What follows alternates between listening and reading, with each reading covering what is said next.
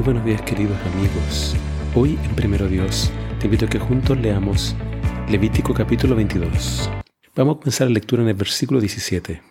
El Señor le ordenó a Moisés que le dijera a Aarón y a sus hijos, y a todos los israelitas en general, si un israelita o un extranjero que viva en medio de ustedes ofrece un holocausto al Señor, sea para cumplir una promesa o una ofrenda voluntaria espontánea, solo será aceptable delante del Señor si es un animal macho sin defecto deberá ser un becerro, un carnero o un macho cabrío. Ningún animal que tenga defectos será presentado porque no será aceptado por el Señor.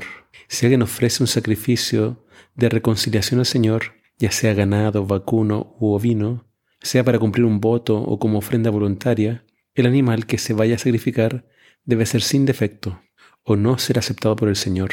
No debe ofrecer al Señor un animal que sea ciego o que esté perniquebrado o mutilado o que tenga llagas, sarna o cualquier otra enfermedad de la piel. No es adecuado para ofrecerlo sobre el altar del Señor. Si el becerro o el cordero que se va a presentar al Señor tiene alguna deformidad, puede ofrecerse como ofrenda voluntaria, pero no en pago de un voto. No se podrá ofrecer al Señor bajo ninguna circunstancia un animal que tenga los testículos lastimados, dañados, cortados o arrancados. Esta restricción se aplica también a los sacrificios hechos por los extranjeros que habitan en medio de ustedes. Así que no aceptarán ningún animal que tenga algún defecto de los ya mencionados. Y el Señor le dijo a Moisés, cuando nazca un becerro, un cordero o un cabrito, será dejado con su madre siete días, pero el octavo día es aceptable como holocausto al Señor. No degollarán el mismo día a una vaca o a una oveja con su cría. Cuando ofrezcan al Señor un sacrificio de acción de gracias, deberán hacerlo en forma correcta, comiéndose el animal sacrificado el mismo día que fue degollado. No dejarán parte de él para el día siguiente. Yo el Señor. Deberán obedecer todos mis mandamientos, porque yo soy el Señor.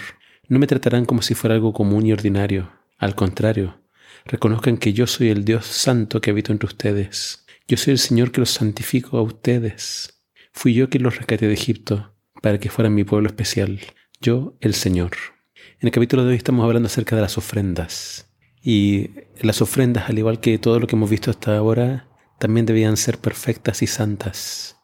Estas ofrendas entonces, estos animales para el sacrificio, no debían tener alguna mancha, no debían tener algún defecto, sino que tenían que ser sin ninguna mancha, sin ningún defecto.